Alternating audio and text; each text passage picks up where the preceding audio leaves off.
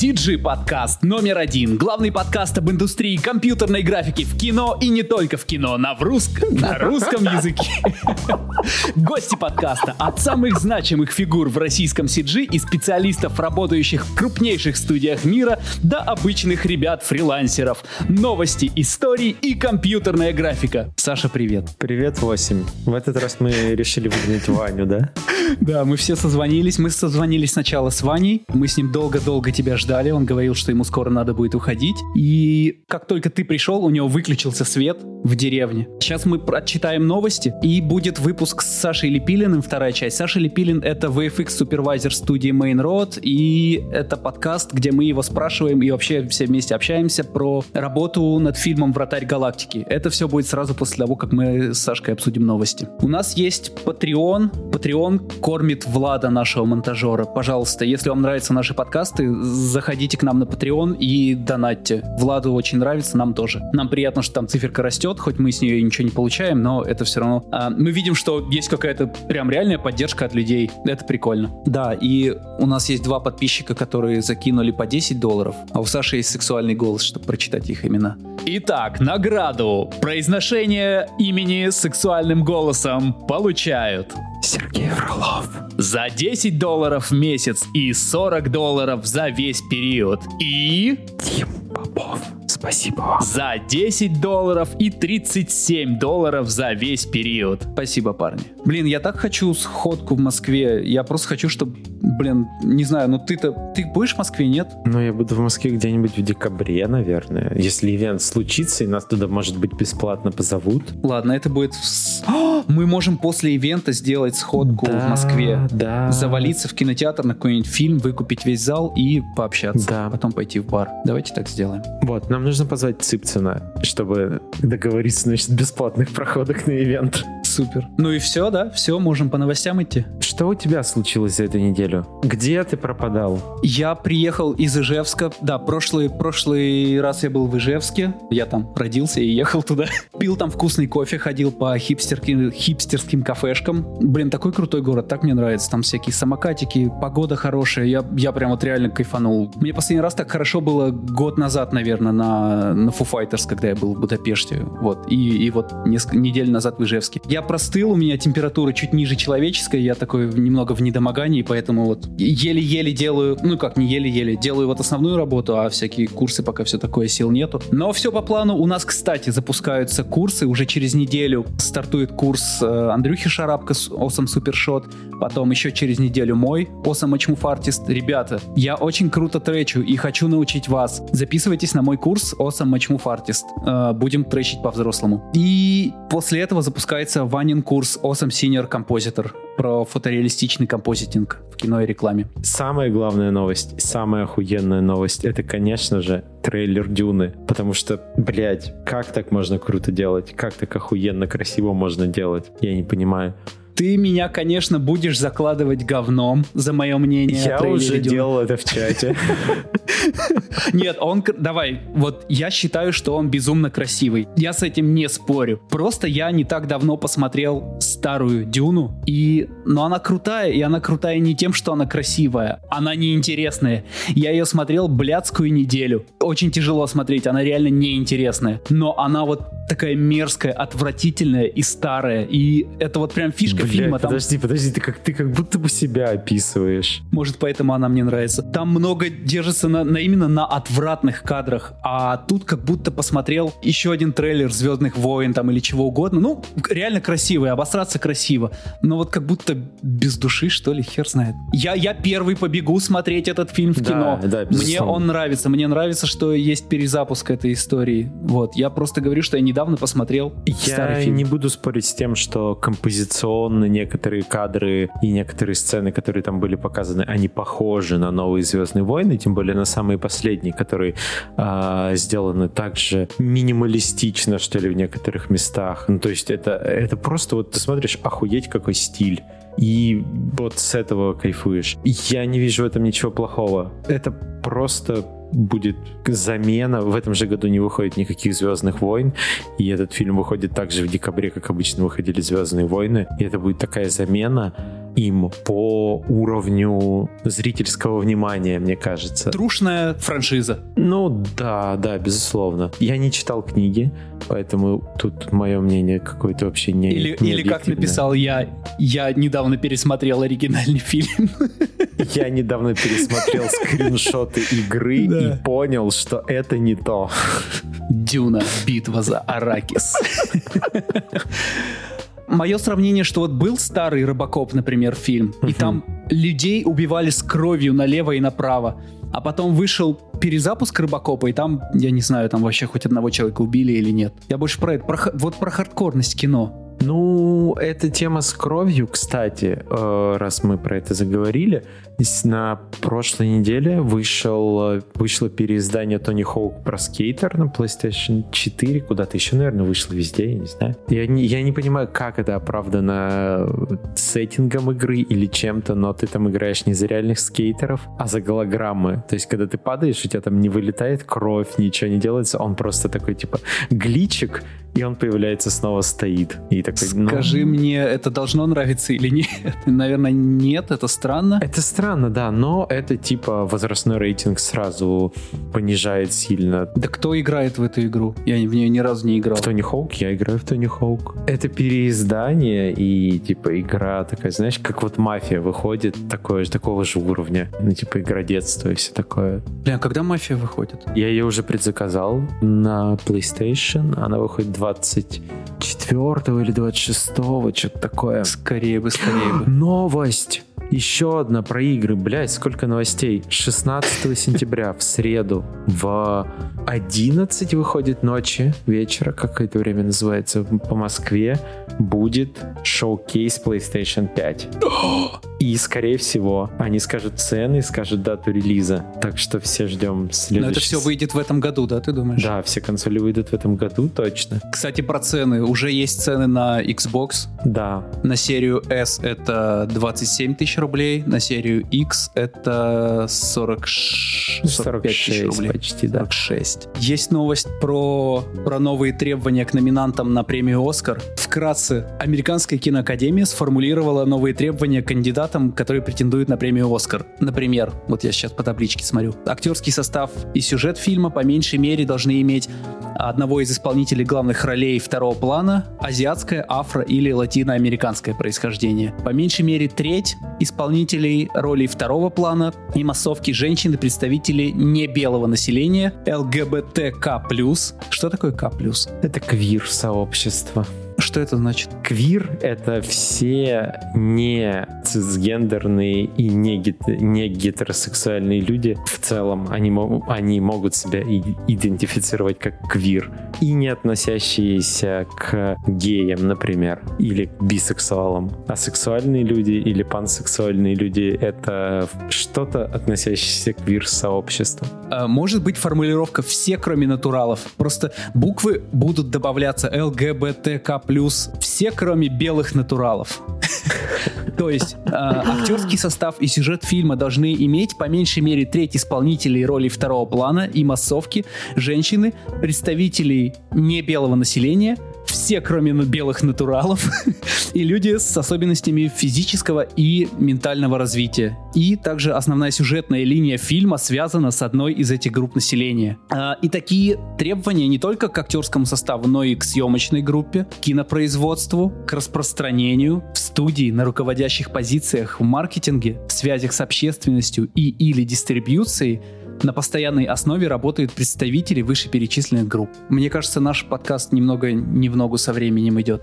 В целом, для современного кино это не такая большая проблема, потому что и так все происходит вот точно так же, как и есть. Ну, то есть понятно, что в производстве э, есть и геи, и лесбиянки, и черные, и азиаты, все есть там. Ну, это, это просто супер интернациональная, супер э, какая-то не привязанная к сексуальности штука. Но когда это входит вот в такой раздел правил, это такой чуть-чуть напрягает, такой, М, а почему, почему я должен этому соответствовать? Если в какой-то талантливый фильм не попадает под эту категорию, почему он не может быть обозначен? То есть, например, условные бешеные псы сейчас бы не могли выйти никак. Ну, то есть, они могли бы выйти, они бы не могли номинироваться на главный фильм на Оскаре. Ну, в такое время мы живем, и Ну, окей, это нужно просто принять, и, и когда когда-нибудь это станет нормой, на которую никто не будет обращать внимания, а пока что вот таким вот обострением внимания на данной проблеме а, люди пытаются как-то помочь другим людям, которые это отрицают, смириться с этим, что это норма. Мне, мне, мне так кажется. Я не знаю. Я совсем не в теме этого всего и такие просто, просто какие-то поверхностные рассуждения. Ну, вот мы, да, немного не, не в том выросли, не в той культуре, где, где эту степень вот уже правил. Да, я не так отрицаю, что это абсолютная норма, и что, ну, все должны быть абсолютно равноправны. И такого не может быть, что кто-то- Сложно не согласиться, да. кто-то может сниматься в кино, а кто-то не может сниматься в кино. Но когда это вот, повторюсь, какие-то законы появляются о том, что обязательно нужно там условно а, инвалидов брать в творческую группу, то вопросики, а почему должен там в творческой группе присутствовать человек, которого отобрали не по его таланту, не по его заслугам. Не да, что то есть заслугам. одно дело, если он пытался туда устроиться и подходил, и его не взяли из-за инвалидности, это одно. Да. А если он там, в принципе, ну, типа не нужен. Это странно, но это очень по-современному, и поэтому, ну, Будем жить, будем смотреть. да, России это вряд ли коснется, вот что я скажу. Есть еще новость про то, что вышел, ну не то, что прям вот на днях вышел, но вышел Blender 2.9 и вышла новая синька, я могу просто по-быстрому сказать. А что нового? Что нового в синьке? Я могу сказать то, что для меня самое интересное, это то, что там появились scene notes, то есть э, ноды в, в сцене Cinema 4D, и, насколько я понимаю, они... Подожди, это не шейдерные ноды, а ноды именно для нормальной работы? Да, смотри, история развития нод в Cinema 4D примерно такая. Там с первых версий всегда были ноды, но они были для того, чтобы выставлять там какую-то логику. У тебя есть нод pane такой, и ты туда загоняешь какие-то значения, какие-то переменные, какие-то свойства объекта и, ну вот как, как блюпринтами в Unreal, как везде, просто выстраиваешь какую-то логику и, ну типа ноды. Это, это работает, это хорошо. В прошлой версии процедурные ноды появились. Для работы с геометрией ты имеешь в виду, чтобы моделить и... Нет, вот для работы с геометрией вот сейчас появились. Вот Ага, сейчас можно, понял. как в Гудине, нодами создать что угодно, модифицировать это, клонировать как угодно. Это, это прям так клево. Это вот нодовая motion графика, причем крутая. Вот хорошее направление, хорошее прям, ну вот настоящее и будущее motion графики. Это не э, рескин обычных инструментов? Да, это прям новый функционал. О, это классно. То есть ты сейчас можешь процедурно делать геометрию. Там геометрия была не процедурная, а условно параметрическая, когда ты создаешь параметрический объект и там его свойства можешь модифицировать. Вот, а сейчас это можно делать процедурно. И это круто, посмотрите демку. Теперь же Синька стала модной, как и все остальные, и у нее появилась подписка. У Синьки появилась подписка, да, причем а, ну, они купили себе Redshift год назад или когда, а сейчас они заколабились с э, Red Giant, это кто сидит в Premiere Pro и в After Effects, они знают такие плагины Red Giant, это, ну там от кейров до лукапов всяких, вот, и теперь в подписке с Cinema 4D можно купить их плагины, я не знаю зачем, потому что эти плагины, они не для Cinema, вот почему это странно, что с Red Giant, они все-таки для After Effects и Premiere Pro, но теперь один из эффектов Red Giant, он входит в Cinema 4D, это как раз цветокоррекция, color correction плагины. Так, подожди, мне, мне нужно объяснение.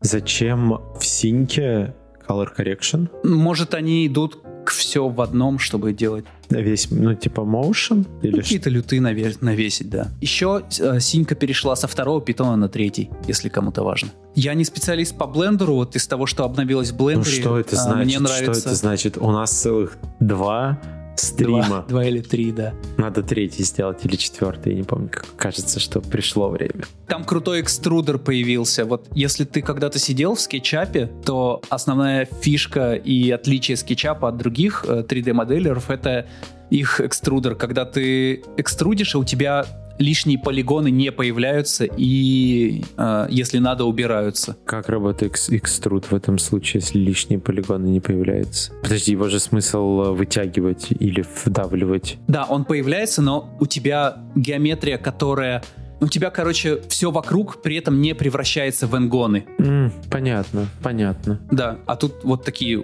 умные экструды, после которых э, геометрия остается хорошая. Так что все еще блендер крут. И они добавили какой-то крутой motion blur, но тут я уже ничего не расскажу. Uh, motion blur в Eevee переписали полностью с нуля в рендере Eevee motion blur. Если вы пользуетесь блендером, наверное, вы это знаете, а если нет, то смотрите, мы постили видосик где-то у нас. Там все красиво.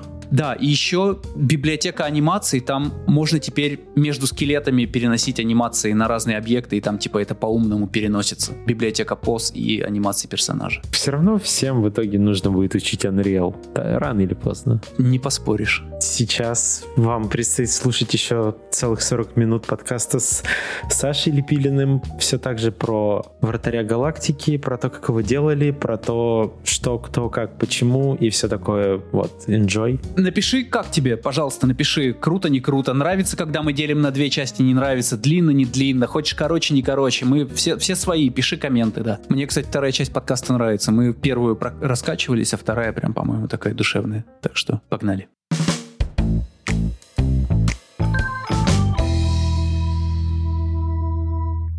Как себя чувствует сейчас Main Road Post после поста Армана? Мы, наше сердечко все еще неровно дышит. Вы, насколько я знаю, вписались в, в несколько... Рекламу с котиками. Рекламу с котиками, конечно, да.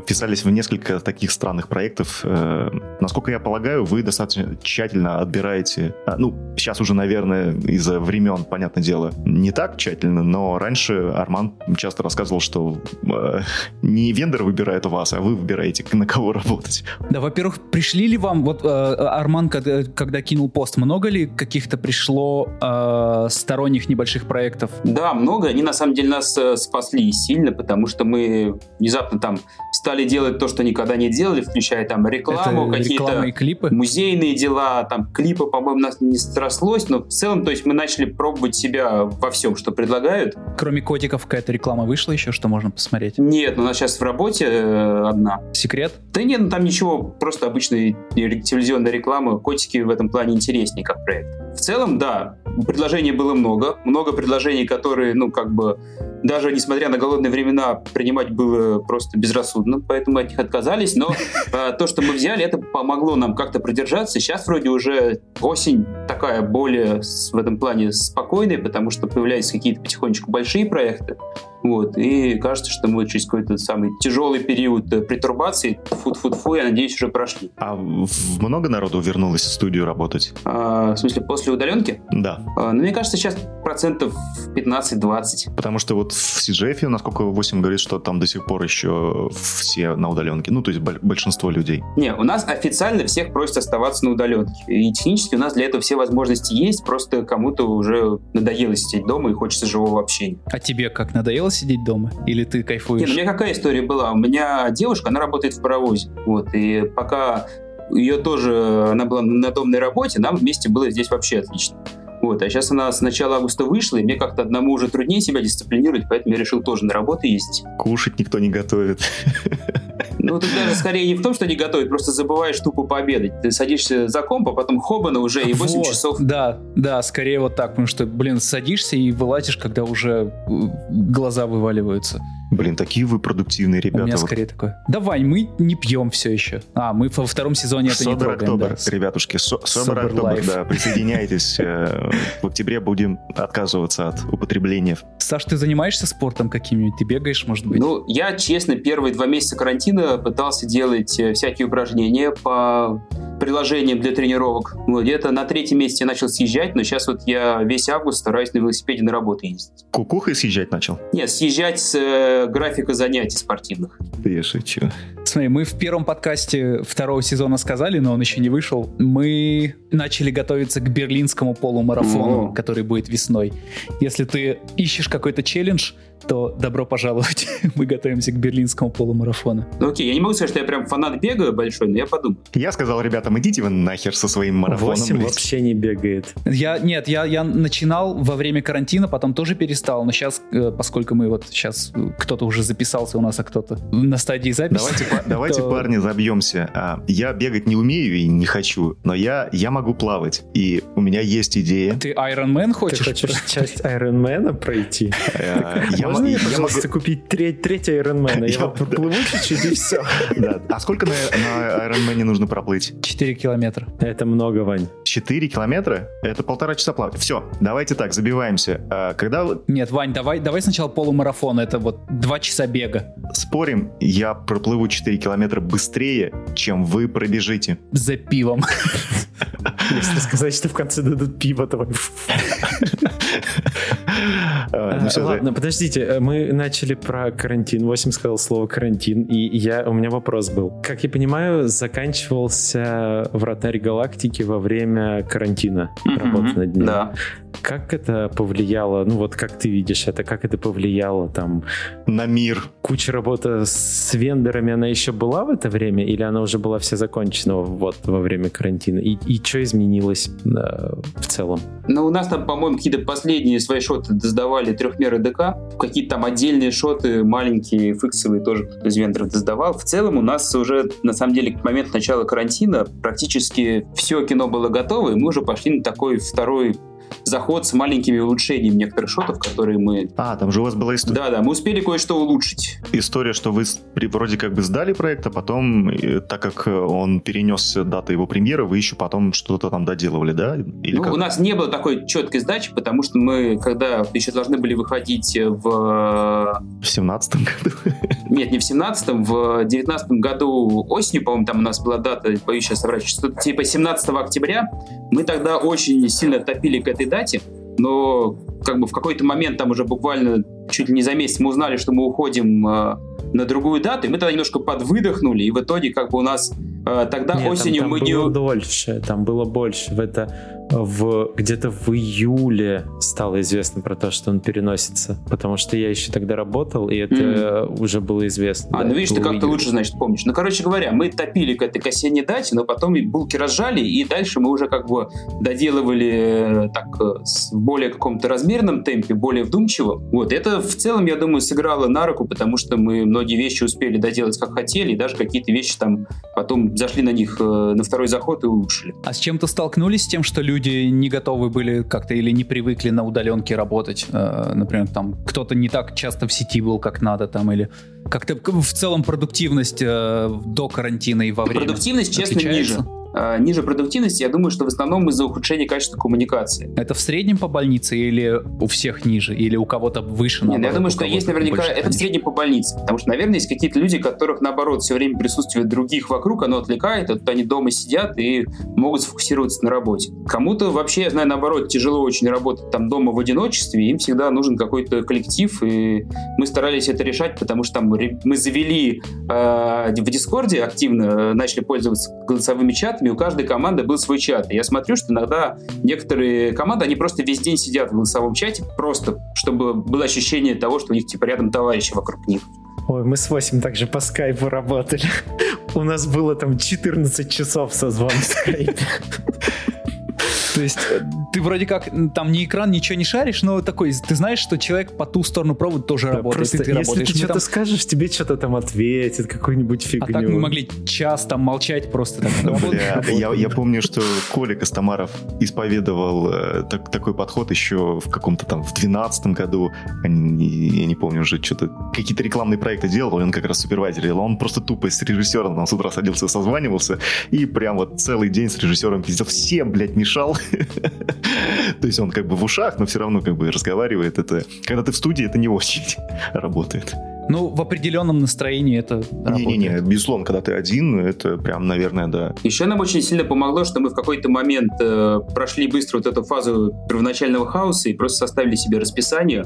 Общестудийное. И у нас там было четко расписано, когда у нас какие созвоны, в каких составах, по каким вопросам, когда у нас тихий час, когда никто не имеет права просто беспокоить никого, чтобы все просто могли пойти и пообедать. Как думаешь, много после карантина на удаленке так и останутся? То есть те, кому вот прям удобно на удаленке, и те, кому готовы будут предоставить такие условия? На самом деле, я думаю, что мы сейчас э, находимся в начале какой-то такой глобальной трансформации нашей отрасли к э, вот, такому да. облачному формату функционирования. Потому что раньше все упиралось в то, что все равно нужно какое-то место, где стоит сервер, где стоит ферма, вот, сейчас становится понятно, что вполне удаленный рендер фермы решает вопрос, а сейчас, скорее всего, если станет появляться какие-то такие доступные решения для именно коллективной работы через сеть с прокачкой больших объемов данных. Пайплайн дописать, да. да. Сейчас же вроде Netflix анонсировали какую-то свою платформу, и, по-моему, Universal с кем-то, с Microsoft, что ли, они в коллаборации тоже что-то такое разрабатывают. И у Никиты Аргунова да, вышло, вот. вышел сайт. Ты еще не, не пользовался им, не, не смотрел? Мы все только интерфейс пока смотрели. Ну, мы зашли, почитали, немножко удивило такой выбор странной злой аватарки для эмблемы. Тебя только это смутило?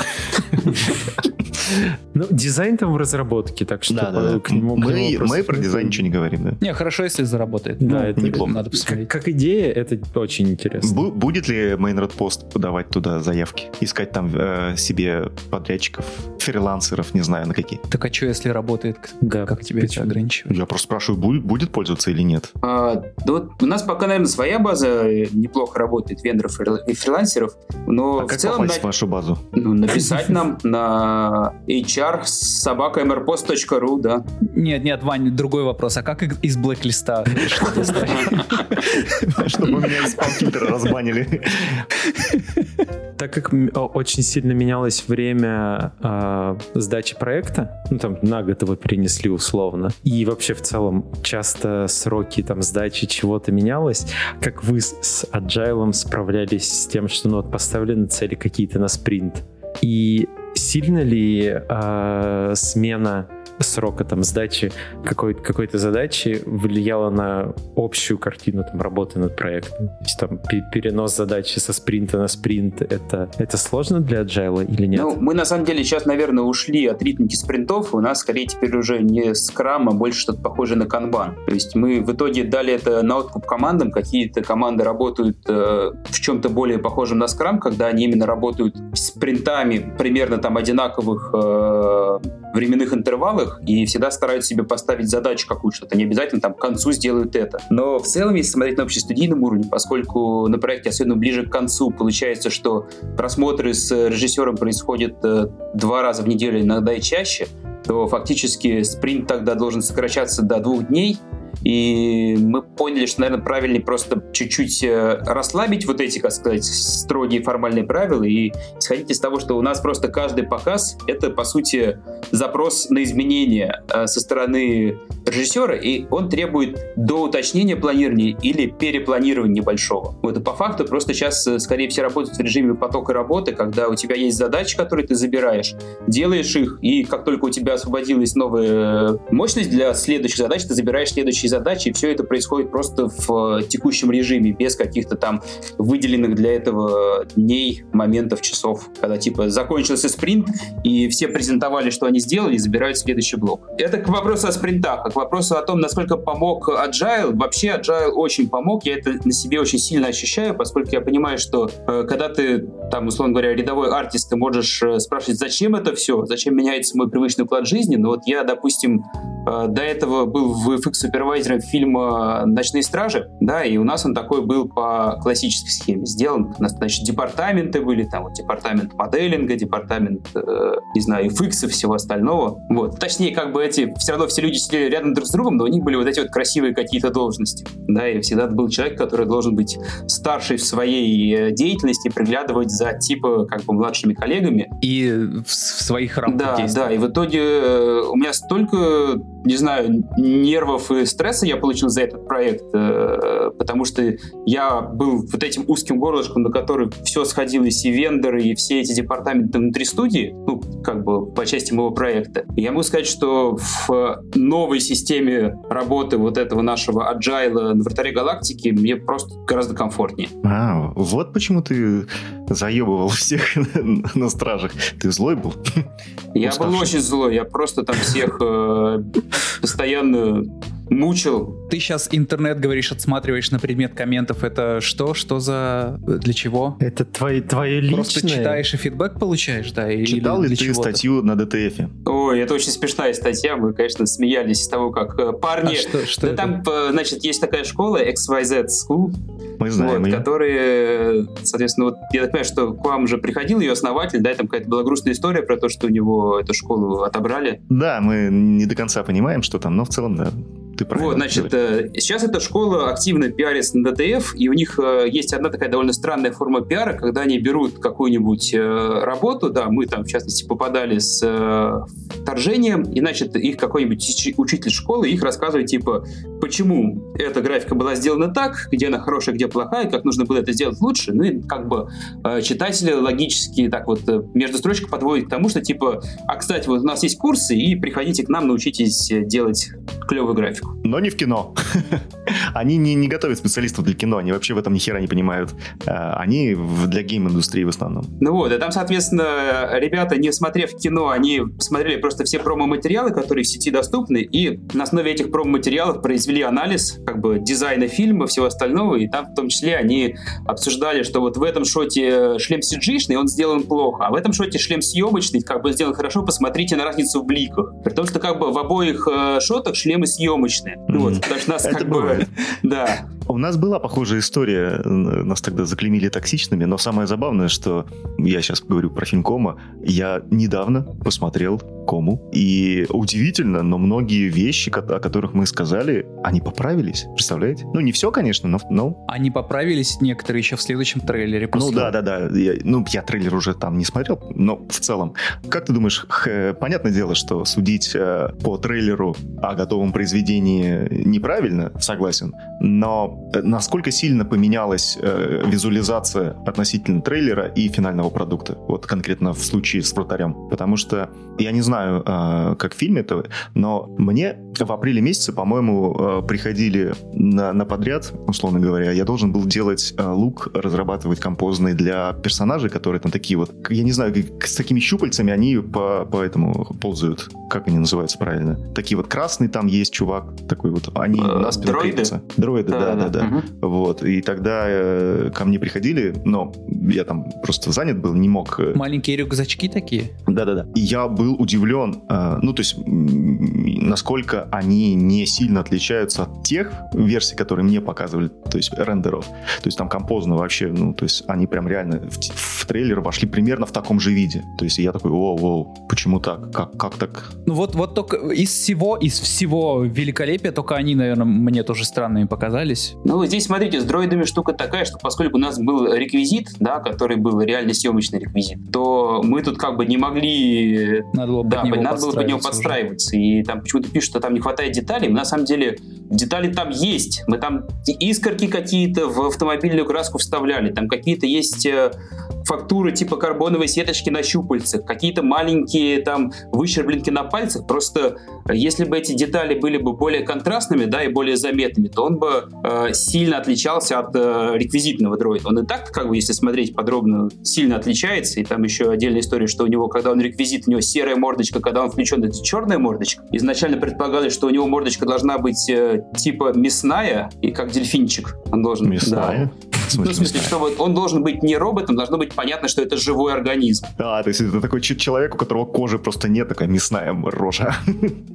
А там, наверное, всех вот просто э, ровная красная фактура, наверное, больше про нее все говорят. Да, ну, как бы ровная красная фактура, она была заложена на этапе просто, ну, как бы дизайна и реквизита, который у нас ну, да, был. там видно, где она съемочная, там видно, что она в целом похожа, да. А, э, вот я этот пример привел только лишь для того, чтобы сказать, вот насколько как бы сильно может отличаться отличается то, что в трейлере показали, от финального продукта? Не, ну оно отличается. Мы, естественно, во-первых, э, часть шотов, которые вошли в трейлере, они вошли туда еще не в самом финальном их виде, но в том виде, в котором для трейлера они были окей. Что-то мы улучшили просто потому, что у нас было время еще переделать. Я не могу сказать, что мы там в случае, допустим, с вратарем на какую-то критику из интернета опирались, э, поскольку там редко была какая-то конструктивная критика. Здесь еще очень другой важный момент, который на самом деле является какой-то такой общей проблемой кино, которое выходит вот полный метр в кинотеатрах что создатели, они вынуждены вначале э, вкладывать в свой продукт там какие-то невероятные бюджеты, невероятные усилия и там тратить на это реально годы своей жизни, то есть там в случае с вратарем проект длился 7 лет, там за это время у некоторых успели дети родиться и пойти в школу. И в итоге, когда ты вот реально ставишь, фактически идешь в банк ты ставишь на кон все, и у тебя есть э, там в начале 4 месяца промо, когда ты пытаешься зрителя заинтересовать своим фильмом, а потом 2 недели прокат, и все. Если ты как бы неправильно угадал, то ты не выигрываешь. И, наверное, было бы очень круто, если бы в этом смысле кинопроизводители они как-то учились сразу получать связь со своей аудиторией и своего зрителя готовить к тому фильму, который будет ему показан. И фильм тоже готовить под зрителя. И, допустим, в игровой индустрии, мне кажется, что это делается так. А, то есть, а у тебя складывается ощущение, что как будто обещали одно, а показали другое? Ну, конечно. Допустим, в случае с «Вратарем» я сто процентов уверен, что есть большая доля людей, которые считали из названия, что это фильм про футбол. Что это типа «Стражи Галактики»? Нет, что это типа спортивный спортивное кино, что это «Вратарь галактики», это будет А-а-а. спортивная драма. А фильм это не спортивный драм. Ну, это по трейлеру понятно. Ну да. Но чтобы не писали, чтобы не говорили, не слушая их, это, это по крайней мере, с визуальной точки зрения, это супер Не, ну, слушай, мы же все равно как нет. в этом фильме мы выступаем как сопродюсеры, мы не можем просто сказать, что смотрите, к пуговицам претензий нету, а все остальное нас не волнует. Мы здесь как бы в этом э, кино и как бы всей своей душой и помыслами нам тоже важно, чтобы оно и как э, продукт для зрителя получилось хорошее. И мы тоже вместе, мы в Main Road -е, мы много думаем сейчас о том, как нам, если мы, к примеру, будем что-то дальше делать, э, сразу понимать вот эту обратную связь и пытаться под себя аудиторию сформировать. Как бы такой интересный пример могу привести. Почему ну, зритель вообще не любит, когда его обманывают. Допустим, вот э, в японском аниме они давно уже поняли это, и поэтому, если посмотреть, как у них называются какие-нибудь сериалы, там из названия дословно понятно про что, там, не знаю, «Владыка тьмы на подработке в Макдональдсе». Или какой-нибудь там «Почему я отдала...» История про то, как я отдала своего парня младшей сестре, но меня влюбился в дракон и сжег королевство. Сразу понимаешь, на что идешь. Синопсис пишет. Фактически, да. Блин, слушай, Ну, кстати, блин, э, это может быть и правильно. Вот. Ну, очень правильно, это как раз все-таки зритель своего готовить и воспитывать. Потому что, допустим, у нас э, в нашем российском кино я могу вспомнить, наверное, только два примера, где аудитория была благодушно настроена к выходящему фильму. Первый, мне кажется, это 28 панфиловцев, а второй это майор Гром. И в обоих случаях э, вот эта хорошая изначальная реакция интернет-аудитории, она была получена именно потому, что с ними... Потому что изнач... изна... изначально под этот проект комьюнити уже было вот, собрано. да. Которое знает, чего ждать. А они просто... Вы делаете продукт и, и э, показываете всем его, и, естественно, там большая часть людей вообще ну, не, не вкуривает, что да, происходит. Наверное. Это вот как Тимур э, говорил э, из Лайки, что э, у них тоже есть определенный сегмент зрителей, на которые они работают. То есть там они не делают... Там, ну, у них такое условно семейное, семейное кино всегда получается. То, то есть ты если идешь на фильм от Pixar, там от Лайки, ты примерно знаешь, что там не будет чего-то из, из ряда вон, э, к чему ты не готов. Да. Вот, короче, подготовить свое комьюнити, это примерно так же важно, как сделать сам фильм. Ну вот смотри, э, не так часто э, отечественные производители там э, делают какие-то промо, да, с промо-компанией, где бэкстейджи начинают, ну, то есть вот по, по западному mm-hmm. типу работать. У вас, я так полагаю, ну, вот в этом плане как раз такая стратегия. То есть э, и как там реквизиты, как художники работали, как VFX, э, и все это э, включается в большую промо-компанию. Но тут, понятное дело, там карантин, и вот это все. Хотя я сегодня посмотрел э, вратарь, э, лидер проката, там немного, там что-то 6 миллионов, по-моему. Ну, сейчас прокат такой, что, конечно, приятно, ну, да, что да. мы лидер, но это Ой, вообще да. ни о чем. Ну, это ни о чем, Интересно конечно. посмотреть, что с прокатом конечно. будет сейчас. Все, э, значит, негодуют по поводу, типа, фильм стоил миллиард, какого хера? Что происходит вообще? Ну, во-первых, он стоил не миллиард. Если посмотреть э, сайт фонда кино, то я как раз сегодня проверял, Могу сейчас открыть этот э, скриншот и вам Давай. зачитать. Там, по-моему, э, 780 сейчас. Ну ладно, это близко к миллиарду. Нет, 786 миллионов 400 тысяч рублей на сайте фонда кино. Э, разделим это на 7 лет и получим по 100 миллионов э, в год примерно. Да. Вот. Ну, на самом деле, как бы почему э, государство должно помогать кино? Вот про это Джаник как раз у Ануара подробно рассказывает. Да? И на самом деле любая страна, включая Соединенные Штаты, она всегда очень сильно помогает своей киноиндустрии. Э, с помощью этой поддержки киноиндустрии, насколько само кино становится успешным, это другая сторона вопроса. Но то, что эта поддержка, она нужна, и без нее кино явно будет проигрывать, э, там, кино из других стран. Это вообще, мне кажется, необсуждаемый вопрос. А второй момент, что там э, из этих всех средств бюджета фильма, там, собственно, фондом кино безвозвратно выделено только 300 миллионов. Еще 200 миллионов нужно вернуть будет фонду кино, а остальные деньги — это не государственные деньги. Угу. То есть где-то около 150 миллионов — это частные инвестиции. Да, блин, сейчас помощь нужна как минимум, Всем. потому что прокат, прокат сейчас не соберет, блин, и, э, ну, ну блин, come on. Сейчас, сейчас всем нужна там помощь. сейчас, на самом деле, я понимаю, был достигнут какой-то такой, типа, договоренность между Министерством культуры, э, тремя холдингами, там, Россия, Первый канал и СТС, что они вместе с создателями фильма выпускают его сейчас, понимая, что он, скорее всего, там, как э, Матросов э, погибнет, заткнув этот дзот своей грудью, но, значит, его приносят в такую сакральную жертву, чтобы он вернул зрителей в кинотеатр. И при этом там, видимо, понятно, что фильм не окупится, но как-то ему вот эти его долги будет э, помогать, э, соответственно, закрывать там государство, и, вероятно, какие-то, может быть, еще будут... Э, ну, это я уж не знаю подробности, я теоретизирую, да, Э, помощь со стороны телехолдингов, когда они там будут выкупать права на показ на ТВ. Вот, а сейчас, э, да, вратарь сейчас как-то может подороже и побыстрее на стриминговые зайдет. А, ну, я думаю, скорее всего, да, потому что его Яндекс поддерживает, и я подозреваю, что он может э, появиться на кинопоиске, допустим, пораньше. Но это не точно. Но все равно основные деньги это прокат. Был бы. Был бы, если бы не, не, не вот это вот все. А сейчас выходит, что может быть хоть как-то э, вырулить э, за счет, за счет более дорогой продажи на стриминге, более дорогой, более ранней. Ну, блин, мне кажется, что окупить, э, сколько там, типа ну, 600, 600 миллионов, понятно, ну нет. Помнишь, э, Сарик же говорил, что онлайн это, ну там типа 20 миллионов, окей, хорошо, там ты его один раз продал и все. Ну и то только И то только, продажа, да, а потом только через 5 Ну, на самом деле э, народ э, ведь, ведь не совсем правильно понимает, э, как, как, как кино работает, ну, в, в России, по крайней мере, вот эти дотационные средства средств и так далее. Это же э, не только, ну, как сказать, не является самой целью, там, условно говоря, произвести продукт там какого-то высочайшего качества. В первую очередь это рабочие места для всей индустрии. Ну, э, как Министерство культуры, оно должно напрямую спонсировать и поддерживать культуру, да, ну вот э, такая вот культура, значит, у нас. Но тем не менее... Эм... Не, ну я думаю, что все-таки, конечно, цель-то все равно, чтобы было кино, которое зрители смотрят и которое в конечном итоге должно стать коммерчески успешным. Ну, никто не хочет сделать говно, ясное дело. Что ой, блядь, мы сейчас там, сделаем какаху. Нет, такого, ну... Может, это, пора э, интегрировать как-то внутриигровой контент, внутриигровые продажи, типа там, ты увидишь э, часть этой сцены, если там смс отправишь доп-контент наснимать, DLC выпускать.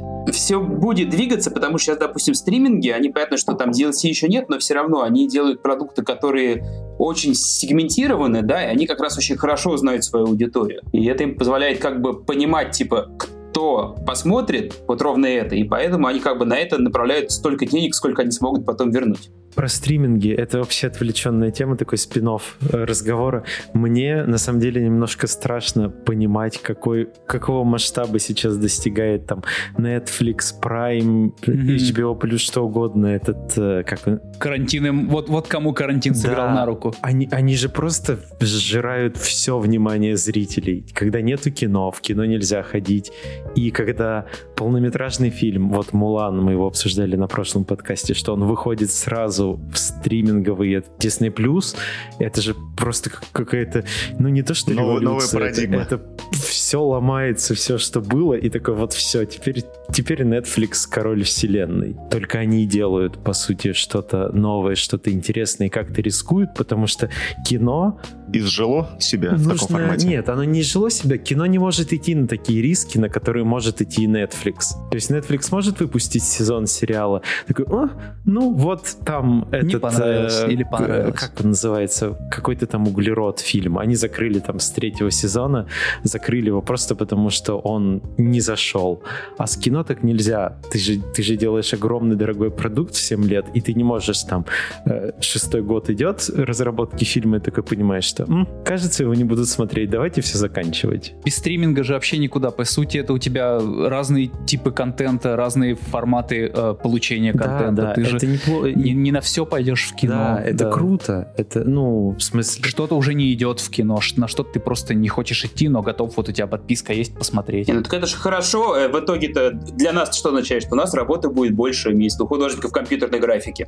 Слушай, ну мне кажется, что сейчас такой уровень э, производства, ну то есть, а если раньше те- телевизионные проекты, они всегда были, ну, скажем так, попроще, такие более театральные, то сейчас э, уровень производства э, вот для стриминговых сервисов, Уже лет 10 уже ну, сериал. ну, то есть сейчас вот, я не понимаю, э, смотрю я телефильм или кинофильм, то есть вот для меня, вот, серьезно, я там взять какой-нибудь вот из современных, там, с как- того же Скорсезе, да, вот ты вот хрен скажешь, что это какой фильм, э, для кинотеатра или нет. Я хочу поразгонять тему. Вот такой вариант развития событий, когда, ну, Запад возьмем, когда выясняется что-то о каком-то актере, продюсере, что угодно, и его, грубо говоря, все работу с ним приостанавливают. И у нас что-то подобное произошло. Это то, что э, что во «Вратаре галактики», что в «Коньке-горбунке» одну из главных ролей играет Ефремов. И сейчас, я так понимаю, из промо-компаний он э, или исключен, или куда-то далеко на задний план задвинут. И вот Саша что-то рассказывал, какую-то историю, да, Саша, что ты вчера говорил? Я читал статью про премьеру,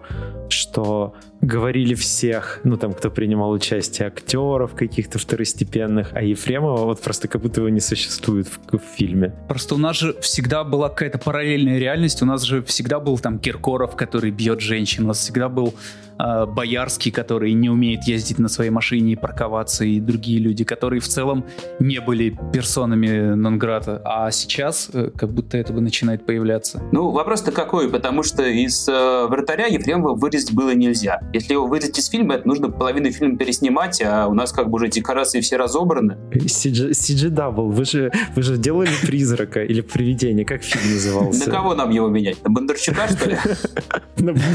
Ну, уже есть Double. Ну да, у нас уже все готово, ребят, давайте, недорого. Ну, вот на- насколько к нам эта история заходит? Ну, э, мне даже, когда я говорю, что вот мне э, линия Ефремова понравилась, как он отыграл, у меня даже внутри, когда я про себя говорю, я такой, блин, что, что-то я как будто не так произношу, как будто я какой-то это, э, не ту повестку Не, несу. ну, мне да, кажется, нет, что с- просто с- нельзя ставить равно между ситуацией там с Ефремовым и ситуацией с Кевином Спейси, допустим, да? То есть понятно, что то, что случилось с Ефремовым, это там ужасная трагедия, и там он, скорее всего, в этой ситуации там абсолютно не прав, но, э, скажем так, то, что когда снимался фильм, этой ситуации не было. И как бы к Ефремову вопросов тоже не было. На площадке он отработал отлично. Там, на озвучании он отработал Но отлично. сейчас, когда ты уже смотришь этот фильм, у тебя все равно появляется на подкорке какая-то... Не, ну «А, понятно, ага, что мы ага, от вот- этого вот он, вот избавиться не человек». можем. Там Джаник, да, действительно, он ее не упоминал на премьере фильма, но потом, когда я смотрел новости в этот же день, все новости всех изданий были про то, что типа Ефремова не вырезали из «Вратаря галактики». Даже при том, что как бы старались специально вообще никакого внимания к этому не привлекать, все заголовки вышли именно вот такие. Это обратная психология. Ну, я думаю, это не обратная психология, просто это некоторая данность, в которой мы теперь живем, нам от этого никуда не деться, да, поэтому что если бы этой трагедии не случилось, то как бы всем э, было бы, ну, как бы и, по, и по-человечески просто ситуация страшная сама по себе, да, и понятно, что она и на фильм тоже влияет. Но просто теперь это как бы данность, с которой мы существуем, мы ничего не можем с этим поделать. Это возвращаясь к вопросу, э, что бы ты поменял, когда вернулся на три года назад, под- подойди к Джанику, скажи, Джаник, давай вот здесь поменяем. Через три года будет не очень. Небольшой эпизод, чтобы вдруг придется. Тогда, если играть в машину, времени, тогда нужно сказать, поймать Ефремова за руку и сказать, не садись за руль. Э, Тогда это на очень долго надо откатываться назад. Да, это же едва ли это первый раз был. Человек сел за руль. Вот, ну, как бы понятно, что теперь там и в конте Горбунке, не знаю, как там вот с этим будут поступать, наверное, так же. Я не уверен, что все зрители это будут делать, и они в первую очередь будут воспринимать это как «Ой, Ефремов — это тот чувак, который сбил там и попал в аварию», но тут же любой думающий человек должен понимать, что это совершенно две разные вещи. Есть проблема, что люди, эм, скажем так, кино всегда воспринимают как э, историческую какую-то данность, ну, условно говоря, там, не знаю, смотрят какое-то художественное произведение, произведений, такие, блядь, за чистую монету принимают, там, не знаю, какой-нибудь сериал «Чернобыль», там, условно говоря. Ой, там, или, или что там, «Союз спасения», вот, из последнего такого, ну, типа, блядь, come on, ребят, это художественное произведение, у него есть свои цели, ёб твою мать, как говорится. Не знаю, не знаю. Но, но по-любому осадочек остался, то есть, э, как бы, ты не можешь отстраниться, то есть, если ты совсем в глухой деревне живешь, то тогда, наверное, тебе пофигу. Мне кажется, если бы нет случая, можно было бы спокойно снимать спин и на стриминговые, на стриминговые площадки, продавать его приключения полицейского из э, Вратаря Галактики. И, и это было бы, наверное, весело, смешно и угарно. Я вообще, честно говоря, готовился. Сейчас мне будете какие-то задать такие вопросы прям Жесткие? Жесткие, жесткие, да, что мне придется отбиваться от вас. Вот какая, Ой, даже такая душевная беседа получается. Не, мы, мы, же не, мы же не такие. Да. Нас Арман научил быть нетоксичными. Мы, мы теперь абсолютно миролюбивые люди. А, ну вот, смотрите, уже, как сказать, чекпоинт Арман э, упомянут в подкасте. Мы никогда токсичными не были. То есть мы никак не поменялись, просто отношение к нам поменялось. А, ну ребята-то нормальные в целом. Ну, наговнякать-то можем, конечно, если захотим. А что по образованию, кстати, история? Вы же часто проводите у себя мастер-классы, лекции, которые вот э, в том числе э, недавно выкладывали серию про Гудини, где там и Харитонов был, и... А, нет, подожди, Харитонов, я не помню. Там Лесин рассказывал что-то. Да, там Игорь тоже участвовал активно в этом а, да? в создании этих уроков. Ну вот я, я, я вот не помню, он рассказывал, был он там на, на них или нет, ну ладно, не суть. Что-нибудь похожее было на вратаре и планируете, может быть, порадовать свет какими-нибудь новыми туторами? приятными от, так сказать, э, от людей, кто непосредственно варится. Э, я почему это спрашиваю? Потому что, ну... Купите вот... у Вани курс Awesome Senior композитор, пожалуйста. Кто-нибудь. Пожалуйста. Э, ведь, правда, есть, ну, большая пропасть между тем, как бы, что, что в доступной информации, условно говоря, есть, да, в доступном поле, так сказать. Ну, вот тяжело, мне кажется, человеку там из Новосибирска, ну, сейчас, наверное, уже полегче, ну, понятное дело, но вот в пер- первую очередь же он идет в интернет, да, условно говоря, ищет там, как сделать какой-то эффект. И всегда это оторвано от реальности реального производства. Вы на базе, там, может быть, своей студии не планировали какой-то обучающий центр делать или, или как-то в этом направлении думать? Ну, условно говоря, чтобы, чтобы подтянуть вендоров до уровня, который вам необходим. Ну, смотри, как бы мы внутри себя и проводим обычно мастер-классы, они, как правило, довольно специализированные. Это скорее даже не то, что мастер-класс, как вообще делать компьютерную графику, а это скорее как на этом конкретном проекте. Как да, работать с конкретным ассетом. Да, работать да, с конкретным в... ассетом. Это так один раз, наверное, случайно получилось, что у нас просто была потребность резко подтянуть э, такую шейдинговую квалификацию у большинства сотрудников студии. Мы поэтому сделали вот этот внутренний курс, такой базовый по шейдингу, который потом расшарили. Наверное, большинство всего остального, что мы внутри студии расскажем друг другу, оно носит слишком специальный характер, чтобы это публиковать для широкой публики. А, ну то есть никак это применить нельзя вне студии, да? Да, да. С вендорами мы, наверное, пытаемся тоже обычно просто запускаясь на проект. Если мы понимаем, что там вендору нужны какие-то знания специфичного характера, то мы просто пытаемся им э, записать какие-нибудь скринкасты, написать методички текстовые, чтобы они понимали, что и как делать, передать какие-то мастер-сцены, э, скрипты. А по поводу образования, на самом деле просто бизнес э, образования в сфере VFX, он совсем по-другому организован, нежели, собственно, производство графики. Поэтому это прям совсем другое направление, под которое мы, мягко говоря, не заточены сейчас. И как бы разговоры про это есть, но я думаю, что вряд ли они там в ближайшее время могут дойти до какой-то реализации. Но при этом многие ребята, которые у нас работают, они преподают в разных существующих уже школах VFX, там, будь то онлайн VFX, индустрия, э, VFX Lab, вот, и, в принципе, э, как ну, бы, можно к вас... ним ходить и получать э, все те же знания. Ну, то есть, условно говоря, вам хватает вот то, что сейчас выпускают сторонние ребята, то есть вас это устраивает и достаточно? Ну, скажем скажем так, нам, наверное, если кто-то к нам приходит в штат, то нам проще будет учить человека внутри, а если говорить про вендоров, то... Это уже задача вендора скорее, да? Да, скорее задача вендоров, но мы просто стараемся работать э, как это, Арман говорит, что, типа, основной принцип — это не работать с мудаками, да, это касается и клиентов, это касается и вендоров. Вот, и мне кажется, что мы в целом э, постепенно уже как бы формируем какую-то вокруг себя там нетворк, да, тех студий, с которыми у нас хорошо получается работать, и мы хотим продолжить работать в будущем. Это в целом хорошее правило по жизни. Mm-hmm. Не, не общаться и не работать с мудаками. Облегчает очень сильно существование. У меня, у меня последний вопрос, наверное, последний вопрос. У нас в конце проектов, а, ну, какого-нибудь большого проекта, когда все было нормально, когда все работали в студии, происходило что-то вроде такого условного локального награждения маленькими Оскарами. Там, например, О. за шот, который приняли с первой версии, там, за самую высокую версию шота, ну, там, сколько версий было. А у вас какая самая, э, самая выс... ну, как это правильно сказать? Скажите за меня это слово. Версия в шоте. Крайняя, не знаю. Нет, но, ну, номер версии. А, ну, но мне кажется, за соточку, за соточку мы перевалили на некоторые. Это, это композная? Это композные версии, да. Ну да, финальная, финальная, которая уже сдают, типа, композ. У меня на последнем проекте рендер был 140 версии, а, ну там, правда, э, сквоз, не, как, не совсем сквозная нумерация, там как-то своя собственная нумерация, условно говоря, была. А, ком, а композная, по-моему, 24 у меня, 25 это, блядь.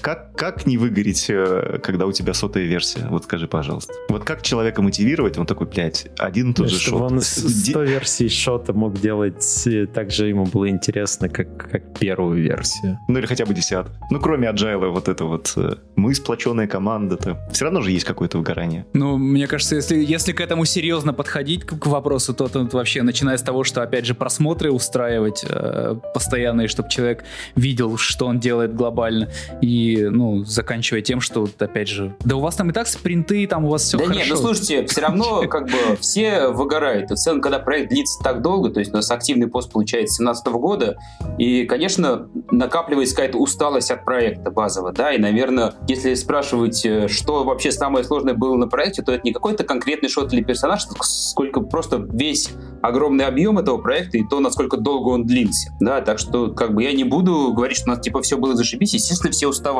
но все как-то держались, мне кажется, что, там, несмотря на то, что иногда хотелось там все взять, бросить и плюнуть, все равно в итоге мы дотащили так или иначе. Когда ты в отпуск пойдешь и как ты его проводить будешь? Э, легко не было. Пойду в отпуск 20 сентября, поеду куда-нибудь... В мой день э, рождения. О. Приезжай. Нет, нет, поеду куда-нибудь в горы, наверное, в район Алтай. Красной Поляны. Нет, Алтай это далековато, я буду там вокруг Сочей где-нибудь. Будешь смотреть рабочие чаты в это время? Думаю, что не смогу отвертеться, но постараюсь свести это к минимуму. Цифровой детокс? Ой, простите, очень, очень высоко в горах. не ловит интернет, извините. Не картинки не грузятся. Крутяк. Че, будем расходиться? Да. Я предлагаю это сделать. Я, я, бы, я бы готов, но мне надо кушать идти. Мама, мама зовет есть. Мама зовет. Мам, я попросил. Все, блин, очень-очень круто я провел время, надеюсь, вы тоже. Да, спасибо, парни, что позвали, очень душевно пообщались. Ване приятного аппетита. Я сегодня буду готовить на гриле. Э, плюс э, жизни в деревне, что я могу выйти и приготовить на гриле э, бургеры из мраморной говядины на открытом огне. Я фоточки вам пришлю. Пока, Ваня, пока. Присылай, пожалуйста. Все, это был CG подкаст. У нас есть Patreon и социальные сети. Заходите к нам. У нас есть курсы Awesome 3000 тысячи покупайте. И идите смотреть «Вратарь галактики». Уху, это красиво. Давайте, всем любви, целую. Пока-пока. Всем спасибо, пока. Пока-пока. Пока. -пока. пока.